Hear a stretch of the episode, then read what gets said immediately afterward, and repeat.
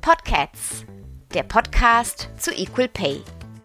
Herzlich willkommen zum Podcast der Equal Pay Day Kampagne. Ich bin Natascha Heinisch und ich arbeite im Equal Pay Day Team. Ich spreche mit meinen Gästen darüber, was passieren muss, damit in Deutschland Männer und Frauen für gleiche und gleichwertige Arbeit auch gleich bezahlt werden. Ich freue mich, wenn ihr dran bleibt. Garantiert ohne Kater danach.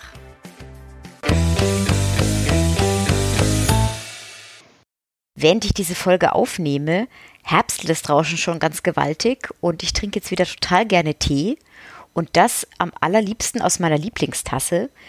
Die hat an ihrem Henkel ein kleines Krokodil mit einem kleinen Krönchen drauf. Und immer wenn ich Krönchen anschaue, dann denke ich automatisch auch Prinzessin und schwupps bin ich wieder bei der Frage, warum sind Frauen eigentlich immer noch so oft Prinzessinnen und keine Königinnen? Und wenn ich dann so auf meine Krokodilkönigin schaue, dann denke ich, wir haben in dieser heutigen Folge zum Kampagnenmotto Die Kunst der gleichen Bezahlung. Dazu ist es unsere allererste Folge. Da haben wir auch jemand im Gespräch, die auch Königsklasse ist, beziehungsweise Königinnenklasse. Also ihr seht, Sprache spielt eine ganz wichtige Rolle. In jedem Fall freue ich mich sehr, dass ich heute Lisa Jobt bei mir begrüßen darf. Herzlich willkommen, Lisa. Ich freue mich sehr, dass du da bist. Vielen Dank für die Einladung. Wir starten heute in eine neue Staffel, in die Kampagne 2023, die Kunst der gleichen Bezahlung. Du bist unser erster Gast zu dem Thema. Was muss man denn über dich wissen? Wer bist du? Erzähl doch mal kurz, was du, was du machst und wer du bist. Ich bin Schauspielerin von Haus aus. Ich habe äh, studiert in Leipzig an der Hochschule. Ja, Schauspiel kann man studieren. Das wissen ja auch nicht immer alle. Und äh, bin aber auch seit anderthalb Jahren die geschäftsführende Präsidentin der GDBA. Das ist die Genossenschaft deutscher Bühnenangehöriger. Das ist die Gewerkschaft, die den Tarifvertrag für die Bühnenangestellten verhandelt. Das ist eine der ältesten Gewerkschaften von Deutschland und die älteste Künstlerinnengewerkschaft und ich bin jetzt die erste Frau seit 150 Jahren äh, in diesem Amt. Genau, ich glaube, das muss man über mich wissen. Ich bin also habe mein Herz am Theater verloren, bin aber auch dann vom Theater weggegangen und habe mich dem Aktivismus für die Verbesserung der Arbeitsbedingungen hingegeben und jetzt aktuell stehe ich eigentlich mehr vor der Kamera. Das heißt, ich bin in beiden Bereichen sogar noch tätig. Also eine Präsidentin, die auch noch aktive Schauspielerin ist. Du hast auch das Ensemble-Netzwerk gegründet. Vielleicht kannst du dazu auch noch was sagen. Warum habt ihr das gegründet und mit welchen Themen habt ihr euch beschäftigt? 2015 saßen äh, meine Kollegin Johanna Lücke, die übrigens auch eine Equal Care Aktivistin ist heute, und ich zusammen an einem Küchentisch. Sie war damals Regieassistentin und ich Schauspielerin in meinem fünften Berufsjahr.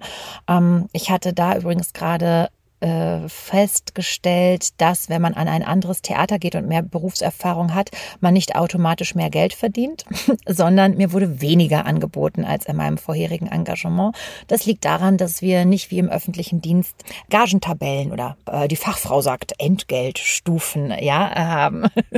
Und das sind so das sind so kleine wichtige markante Ungerechtigkeiten, die bei mir dann dazu geführt haben, dass das passiert ist, was dann passiert ist an diesem Küchentisch mit uns beiden. Wir haben angefangen, am Theater in Oldenburg Verbesserung der Arbeitsbedingungen zusammen zu organisieren, weil wir die Ensemblesprecherin waren. Dazu gehörte der probenfreie Samstag. Sie, man muss wissen, wir arbeiten von montags bis sonntags eigentlich. Wir arbeiten an Feiertagen. Wir haben jetzt gerade die Forderung aufgestellt, dass der 24. Dezember bitte auch ein Feiertag sein möge bei uns. Es ist ja eigentlich ein Werktag, bis zur Hälfte zumindest. Lange Rede, kurzer Sinn. Wir haben in ziemlich kurzer Zeit durch gute Kommunikation mit unserer Theaterleitung eklatante Verbesserung der Arbeitsbedingungen erwirken können. Das fanden wir so faszinierend, dass wir einen Brief an alle Theater in Deutschland geschrieben haben, dass sich bei uns positiv etwas verändert hat durch gute Kommunikation, dass wir auch über unsere Gagen reden, zum Beispiel, als ne, passt jetzt ja in diesem Podcast. Und genau, dass wir eigentlich Lust haben auf gutes Theater und nicht auf äh, Burnout und ausgebeutet werden. Und das gab einen riesen Backflash. Und da haben wir dann das Ensemble-Netzwerk äh, gegründet, sie und ich. Und das ist dann, ja, bis vor anderthalb Jahren war ich im Vorstand des Ensemble-Netzwerks und habe den Verein dann mit über 1000 Mitgliedern verlassen, um dann Präsidentin zu werden. Dafür musste ich aber auch übrigens kandidieren und war über ein halbes Jahr im Wahlkampf tatsächlich. Ja, und das äh, Ensemble-Netzwerk hat angefangen mal mit äh, im Bereich Schauspiel die Arbeitsbedingungen zu verändern, hat dann aber ganz viele weitere Netzwerke bekommen. Genau, das wollte ich gleich als nächstes sagen. Es gibt ja auch dann die verschiedenen ja, Untergruppierungen zum Thema Regie, zum Thema Dramaturgie, auch Assistierende zum Beispiel, was ich ganz wichtig fand, war, dass auch die, es da eine, eine eigene Gruppe für gibt. Welche Gruppierungen gibt's noch, die man auf dem Schirm haben müsste? Es gibt das BIPOC-Netzwerk, es gibt das Autorinnennetz, Theaterautorinnen-Netzwerk, es gibt das Vermittlungsnetzwerk, das sind Theaterpädagoginnen, Theatervermittlerinnen, Kunstvermittlerinnen, es gibt das Dramaturgie-Netzwerk, es gibt das äh, junge Ensemble-Netzwerk, das die Interessen der Studierenden vertritt, es gibt das, oh Gott, jetzt vergesse ich es, ich bin ja ja gar nicht mehr, äh, warte mal, zwei habe ich jetzt vergessen. Das Regie-Netzwerk hat sich rausgelöst und heißt jetzt Netzwerk Regie und ist ein eigener Verein und das siebte Netzwerk muss es mir bitte verzeihen, dass ich jetzt auf den Namen nicht gekommen bin. Auf www.ensemble-netzwerk.de kann man sich darüber informieren. Ich hatte ja vorhin schon gesagt, wir sind die erste Folge der neuen Staffel. Das Kampagnenthema lautet die Kunst der gleichen Bezahlung. Was assoziierst du mit, mit diesem Titel, die Kunst der gleichen Bezahlung? Was löst das in dir aus? Du bist die Erste, die darüber sprechen darf. Ja, Wut. Also Wut. Wut und Energie zugleich. Ähm, Wut kann man ja kanalisieren in Energie und mir gibt das total viel Energie. Ich weiß, es geht um die ungleiche Bezahlung im binären Geschlechtersystem zwischen Männern und Frauen. Mein großes Thema war sogar grundsätzlich die schlechte Bezahlung, äh, weil ich auch mich dafür einsetze, dass Männer mehr verdienen. Wir haben mit einer Mindestgage angefangen von 2000 Euro. Jetzt haben wir eine Einstiegsgage von 2715 Euro. Das ist ein sensationelles Verhandlungsergebnis. Ab nächstem Jahr im September werden wir eine Gage haben für Beschäftigte ab dem dritten Jahr von 2915 Euro. Das sind dann über 35 Prozent mehr. Und das hat auch ein bisschen mit der Entwicklung des Mindestlohns zu tun. Äh, ab Oktober ist der 2022 ist der Mindestlohn auf 12 Euro gestiegen. Ja, aber nicht nur. Wir haben ein riesengroßes Nachholbedürfnis im Kulturbereich, im Theater sowieso. Der Gender Pay Gap ist bei uns größer, also als bundesweit. Wir haben 20 Prozent ungefähr. Und ähm, Theater laut der Studie des Deutschen Kulturrats bei den Angestellten 6 Prozent. Hört sich nicht so viel an, aber jedes Prozent ist ein Prozent zu viel in diesem Bereich. Ich hatte nie Geld, als ich durchgearbeitet habe am Theater. Ich dachte, ich wäre selber daran schuld. Ich konnte übrigens immer sehr gut Gage verhandeln, muss ich sagen. Aber äh, uns wurde immer gesagt, es gibt nicht so viel zu holen. Und ich glaube, man muss aufhören, das zu glauben, dass nicht so viel zu holen ist. Wenn man nicht danach fragt und nicht immer, immer, immer wieder danach fragt, dann gibt einem von sich heraus auch keiner mehr Geld. Also ich unterrichte mitunter an Schauspielschulen oder habe früher unterrichtet, wie man seine Gage verhandelt. Und da gibt es viele tolle Tipps, die man beachten kann, um sich ordentlich einzuordnen.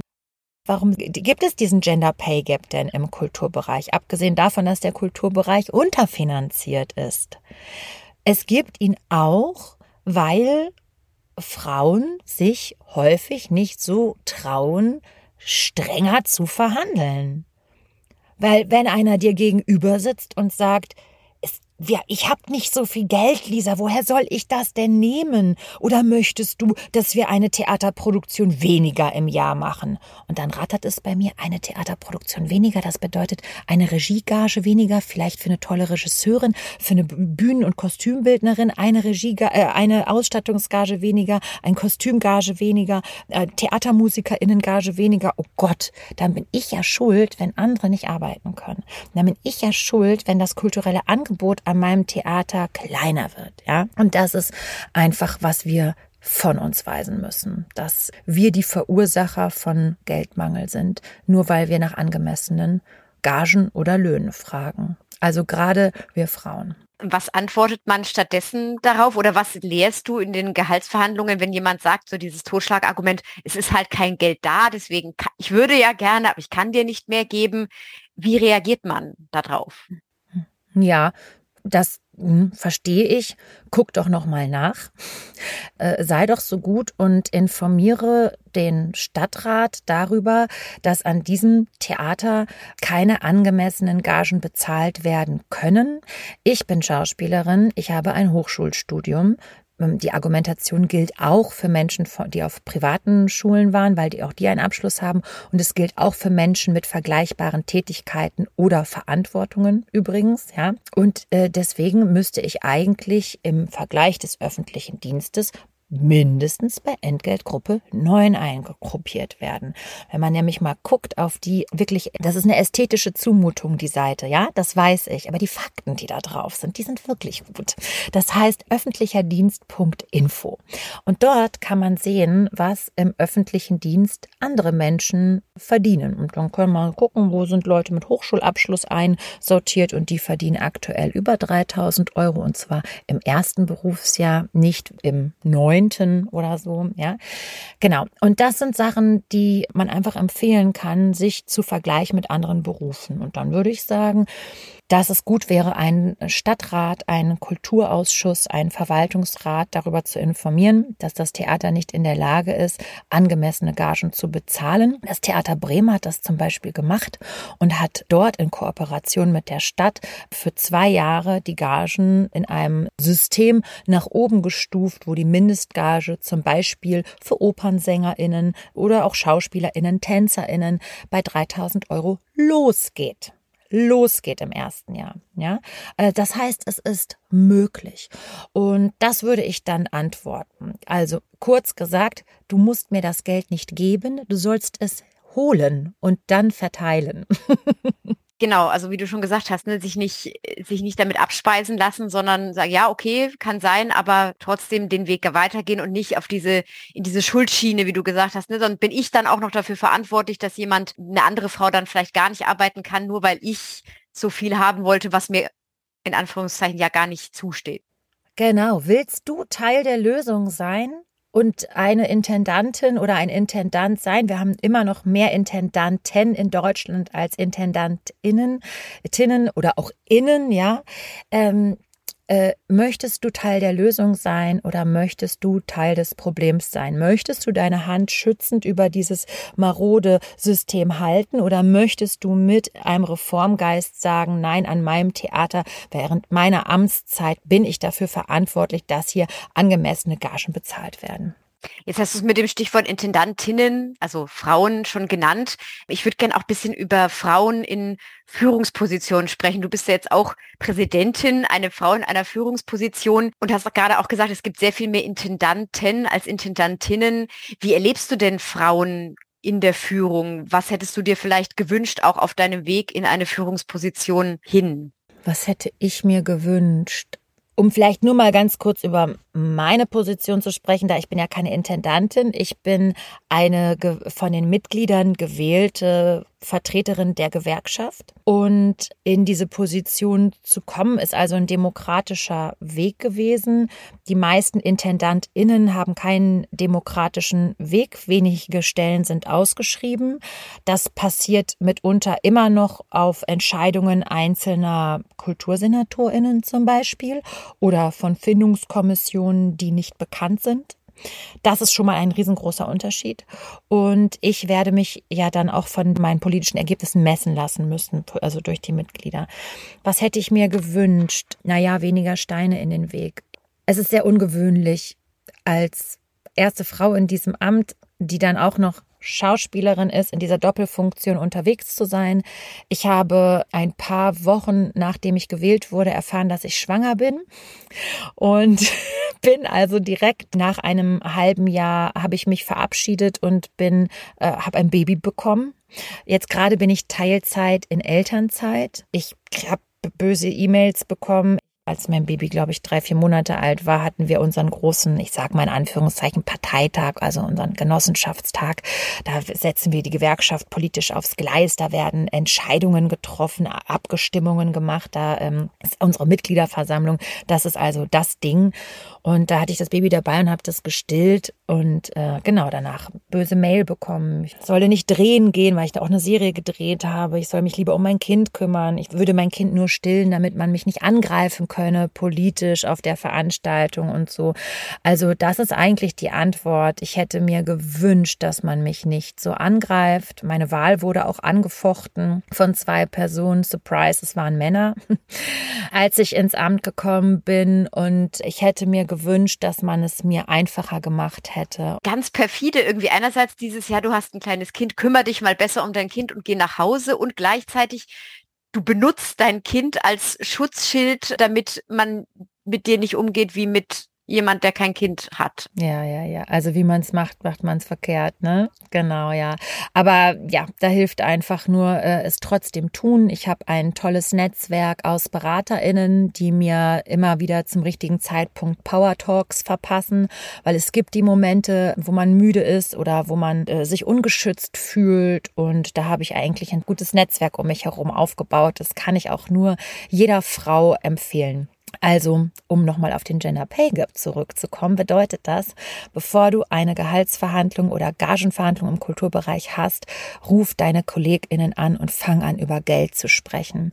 Und überleg auch wirklich mit einem Zettel und einem Stift, was kosten die Dinge, wenn sie abgesehen von dem Honorar oder der Bruttogage, die du bekommst.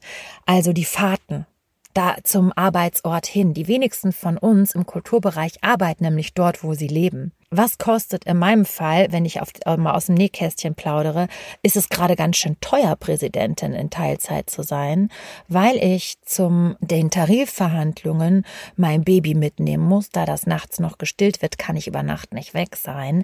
Mein Mann muss mit. Ich muss jetzt bei der Gewerkschaft fragen, würdet ihr bitte die Kosten übernehmen, die mein Mann verursacht, wenn der auch mit im Hotel schläft, wenn der auch mit frühstückt morgens, wenn der Zug hin und Rückfahrt braucht. Ne? Also aktuell von meiner Teilzeitgage ist das eine totale finanzielle Belastung. Ja. Genau, das äh, bringt mich auch super zu meiner nächsten Frage mit der Kinderbetreuung. Also du hast ja dann quasi, du bist Schauspielerin, du bist Präsidentin und du bist Mutter, vielleicht aus deiner Erfahrung, aber auch aus deinem Umfeld, die Vereinbarkeit von Familie und einem künstlerischen Beruf wie kann die, abgesehen von dem guten Netzwerk, das man sich selber schafft, wie kann die funktionieren und wo sind neben Abendproben, Wochenend die größten Probleme und Hindernisse? Also die Betreuungskosten sind ein großer Punkt. Der wird teilweise werden die Betreuungskosten, also gibt es in verschiedenen Städten, gibt es Modelle zur Kostenübernahme. Da muss aber das Theater sich mit hinterklemmen. Ich finde immer das Argument, du kannst es ja hinter von der Steuer absetzen, so ein bisschen lame, weil du kannst nie 100 Prozent Dinge, du kriegst die nicht zurück brutto für brutto. Das der, den Payback gibt es so nicht. Wir können ja unsere Kinder nicht abends mit ins Theater nehmen. Die müssen in ihrem eigenen Schnuffelbettchen schlafen. So, das heißt, das ist ein großes Thema. Das andere Thema, das ich jetzt auch selber äh, festgestellt habe und mein Mann auch feststellt, weil wir 50-50 natürlich versuchen, ist, dass wenn du so ein Baby hast, unser Baby ist jetzt neun Monate alt, das schrottet dir ja mitunter auch mal deine Festplatte, weil das halt Bedürfnisse hat, die äh, aufwendig sind. Zum Beispiel manchmal nur schlafen können, weil man im Stehen wippt. Das ist halt manchmal so. Oder weil es einfach die ganze Zeit maunzig ist, weil es ein Zähnchen kriegt. Und dann musst du ja trotzdem performen in deinem Job oder in deinem, mein Mann zum Beispiel, der arbeitet und der studiert auch noch parallel. Und da musst du dann fit und präsent sein. Das ist, glaube ich, auch eine Herausforderung. Also die, glaube ich, auch zur Diskussion steht. Was kann man tun? Netzwerken, darüber sprechen und die eigene Schamgrenze überwinden, andere Leute um Hilfe zu bitten. Also es ist einfach Quatsch, dass Kindererziehung allein Elternsache ist. Und vielleicht auch loslassen. Also jede Betreuerin, jede Omi, jeder Opi hat seinen eigenen Style, ihren eigenen Style, Kinder zu betreuen und die dann auch gewähren zu lassen. Ja, vielleicht kann ich ja noch ergänzen für die Frauen, die auch im Film- und Fernsehbereich tätig sind. Ja.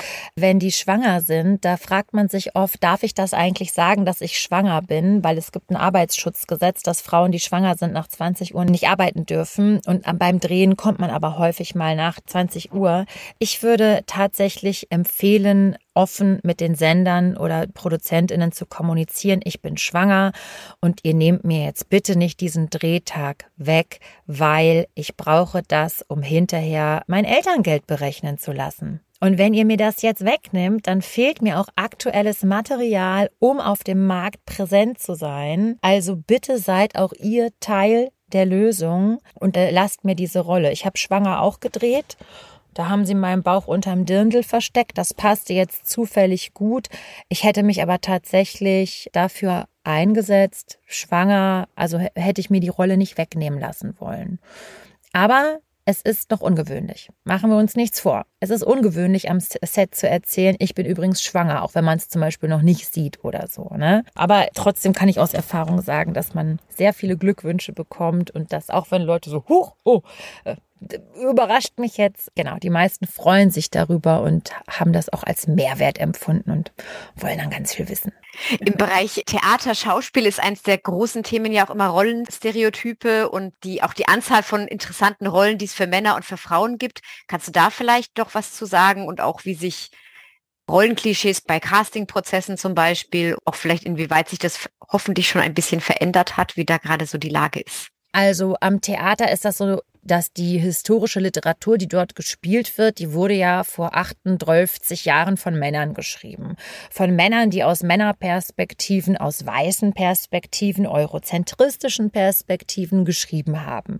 Und diesen äh, literarischen Kanon auf die Bühne zu bringen, wo sich das ja, Theater oder das Schauspiel oder auch die Oper zu verpflichtet sieht, auch das als kulturelle Bildung weiterhin am Leben zu halten, bringt die DramaturgInnen KünstlerInnen, die TheatermacherInnen ganz schön ins Schwitzen, diesen Spagat auszuhalten, der einen Stoff ähm, in die Moderne zu übertragen, der in ganz anderen Kontexten mal entworfen wurde. Zum Beispiel wurden an Schauspielschulen lange Zeit mehr Männer als Frauen genommen, weil es mehr Männerrollen gab als Frauenrollen. So, so ich informiert bin, hat sich das, glaube ich, mittlerweile erledigt. Auch die Interpreter, die modernen Zugriff von ähm, Regiehandschriften auf Stoffe, das wird aufgebrochen. Die Theater, denen ich bei Social Media folge oder so, oder ne, ich kann ja nicht überall in Deutschland ins Theater gehen, äh, da würde ich mal behaupten, dass die Debatte sehr weit fortgeschritten ist und dass es diese Art von stereotypen Darstellungen immer seltener gibt. Warum? Weil die Ensemblemitglieder diskursfester geworden sind. Dadurch, dass das Thema so viel besprochen wurde, gibt es eine ganz andere Awareness. Und wenn ich mir die jungen Studierenden heute angucke, dann sind die schon um Lichtjahre weiter als äh, zu der Zeit, als ich noch fest am Theater war. Ich habe 2019 mein letztes Engagement verlassen. Also ja, das gibt es, stereotype Rollen. Die Rollen für Frauen ab 40 werden dünn, aber es gibt auch neue Herangehensweisen, Stoffe aufzubrechen, Figuren aufzubrechen und die Besetzungen aufzubrechen. Unser Thema am Theater ist aktuell, würde ich eher also sagen, was noch drängender ist, ist Diversität auf die Bühne zu bringen. Menschen mit Behinderungen, Women of Color, People of Color, Transmenschen.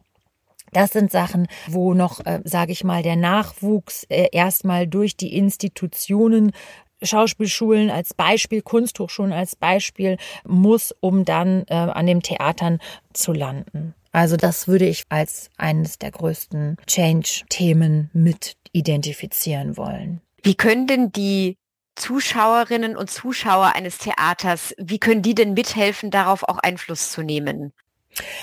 Leserbriefe.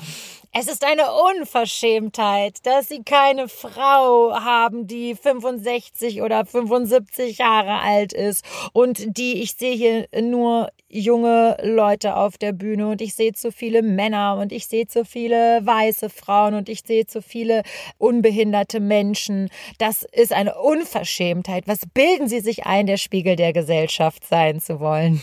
Ja, ich habe nämlich tatsächlich neulich mal drüber nachgedacht. Also ich mache nur äh, amateurmäßig Theater, aber so, ja, mit den Rollen und so, so äh, für, für ältere Damen, also Mutter Courage würde mir jetzt einfallen. Neulich habe ich gedacht, so eine juicy Rolle wäre vielleicht äh, hier die Nurse Ratchet aus einer Flug übers Kuckucksnest, aber also es fallen mir selber auch viel mehr spannende Sachen ein, so an, an Männerrollen, aber wie du gesagt hast, mittlerweile ist es auch gar nicht mehr, es wird aufgebrochen und es wird besetzt mit dem Geschlecht, das die Rolle am besten interpretiert hat in dem Fall dann.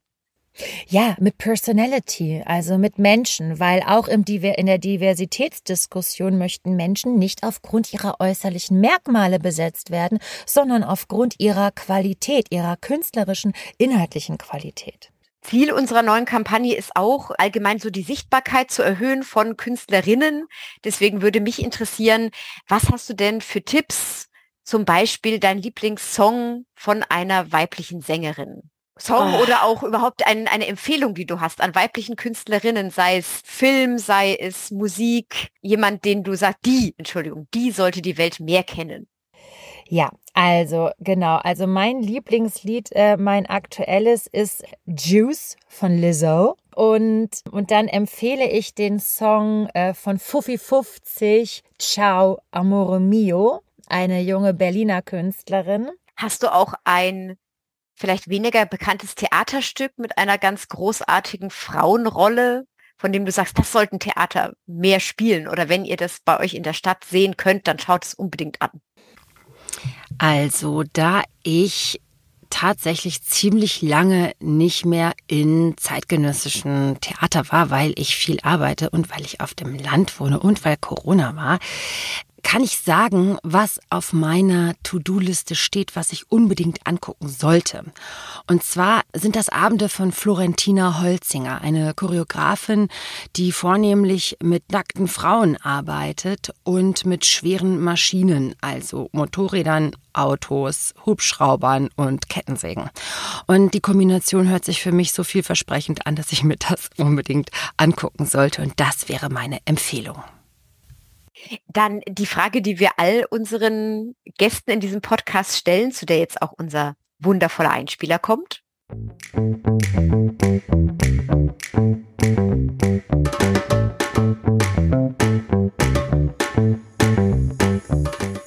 Was bringt dich aktuell zum Fauchen?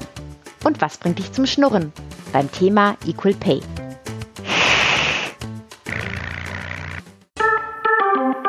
Es bringt mich zum Schnurren, dass ich endlich den Tarifvertrag für die Theaterbeschäftigten selber verhandeln darf mit meinem Team.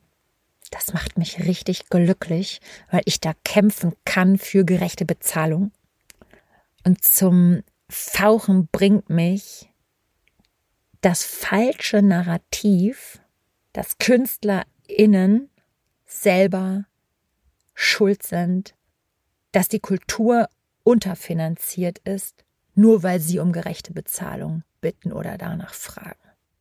Schade, dass wir kein Bild haben zu diesem Podcast, weil man hat es, man, man, man, man sieht es auch, wie, wie, du, wie du dafür brennst. Das ist echt der Wahnsinn. Hast du noch was, wo du sagst, das, das ist was, das möchte ich noch loswerden oder das ist mir ganz wichtig, das will ich auf jeden Fall noch gesagt haben? Ja, immer mit einem Zettel und einem Stift verhandeln. Sich eine Gehaltsverhandlung, Gagenverhandlung immer vorbereiten. Was sind meine Qualitäten? Wie lange bin ich im Beruf? Was für Kompetenzen habe ich vorzuweisen? Äh, welche Institutionen sind in meiner Biografie? Alles diese faktischen Dinge, die man wirklich schwarz auf weiß mit einem Stift auf den Zettel schreiben kann, die den eigenen Mehrwert benennen. Und das nicht sofort abfeuern als Rechtfertigung, ich bin doch was wert, sondern das in einer Verhandlung wie beim Schachspiel peu à peu servieren.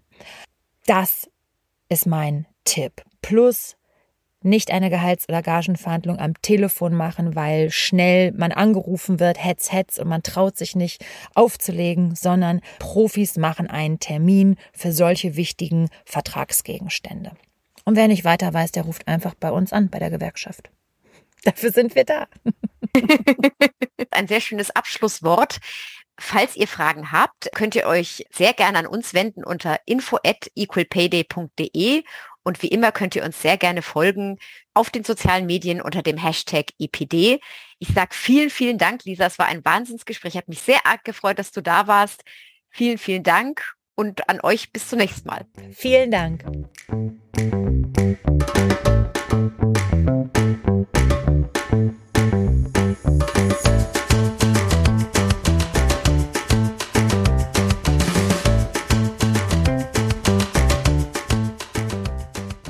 Equal Pay Day Deutschland ist ein gefördertes Projekt des Bundesministeriums für Familie, Senioren, Frauen und Jugend.